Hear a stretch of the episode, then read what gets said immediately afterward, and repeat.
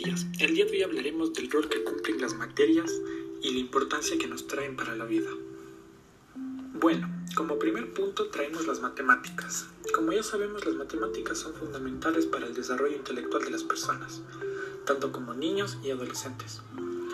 Las matemáticas también nos ayudan a tener un pensamiento más lógico y a razonar de una manera más ordenada gracias a los ejercicios o los procedimientos que se realizan en la misma. Como ya sabemos, tener una mente preparada y más crítica nos ayuda a tener un mejor raciocinio para desarrollarnos entre cualquier actividad. Por lo que las matemáticas nos ayudan en todos estos aspectos, ya que nos trabaja nuestro pensamiento crítico y abstracto, lo que es un gran plus para nuestras personas hoy en día para poder relacionarnos de una manera mejor. Por otro lado, y como segundo punto, tenemos la lengua y la literatura. La lengua y la literatura nos ayudan a desarrollar nuestro pensamiento y nuestra personalidad, pero de una distinta manera, ya que gracias a lo que leemos y a lo que escribimos podemos desarrollar nuestras propias ideas, lo que significa que estamos aplicando nuestro punto de vista y esto hace que creemos un pensamiento más nuestro y no de otras personas, lo que es algo excelente para la actualidad y hoy en día nos sirve demasiado ya que nos estamos formando y estamos creando nuestra personalidad y eso va a ser lo que nos defina ante el mundo. Por lo que la lengua y la literatura es una de las materias más importantes y una de las más usadas hoy en día. Como tercer punto tenemos la física. Como ya sabemos la física ha estado presente desde hace muchos años y siempre en nuestra vida, ya que nos permite comprender mejor los fenómenos naturales y relacionados con nuestra vida, ya sea por medio de experimentos, de pruebas de campo que nos permitan delimitar y comprender alguna situación. Aplicar los conocimientos de la física en nuestras vidas nos ayudan a analizar, evaluar y a decidir posibles soluciones ante cualquier problema, lo cual es algo muy importante y necesitamos desarrollarlo más hoy en día, ya que así podremos tener una idea más clara de cuál es un problema que tengamos y poder trabajarlo de la mejor manera. Como cuarto y no menos importante, tenemos la historia. La historia es una de las materias más importantes y más utilizadas por las personas hoy en día, ya que nos permiten estudiar el pasado y ubicar a las personas en el tiempo, ya sea para detectar una época o un acontecimiento muy importante que hemos vivido o que se vivió hace mucho tiempo.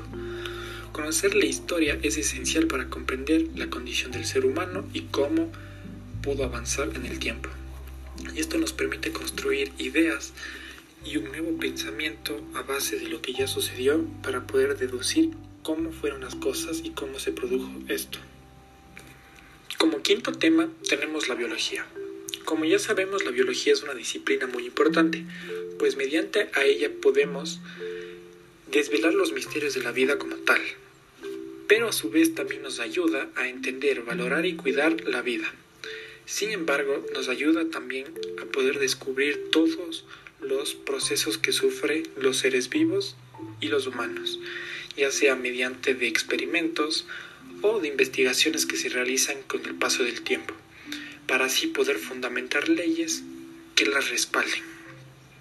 Por lo tanto, la biología es una materia muy importante para poder deducir cómo los seres humanos estamos compuestos.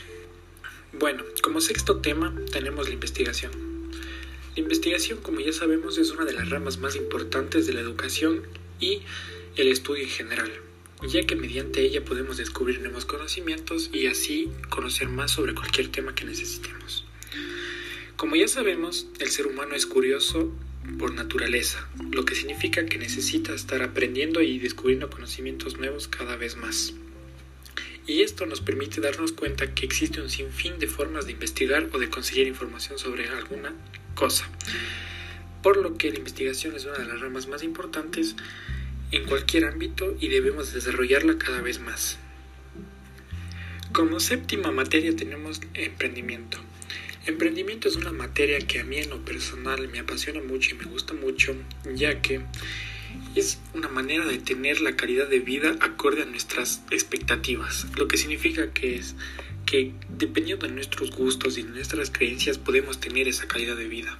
ya que podemos nosotros recorrer el camino y crecer económicamente e independientemente creando un emprendimiento o un negocio pequeño. Y este significa que nos va a encaminar a vencer la resistencia hacia las personas o a los miedos que tenemos hacia algunas cosas como hablar en público o vender un producto a las demás personas, por lo cual es una materia muy importante y muy buena. Como octava materia tenemos desarrollo del pensamiento. Desarrollo del pensamiento es una materia que no solo se ha dado en el colegio o en la escuela, sino desarrollar el pensamiento ha estado desde el momento en que nosotros nacemos, lo que significa que el desarrollo del pensamiento tiene una capacidad de desarrollar nuestro conocimiento y nuestra creatividad, es decir, que mejora nuestras aptitudes naturales en pensar, comprender y adaptarse a las situaciones que nos rodean día a día ya sea por pensamiento crítico, abstracto, concreto o no concreto. Por lo que el desarrollo del pensamiento es una herramienta valiosa y debemos cuidarla y mejorarla cada vez más.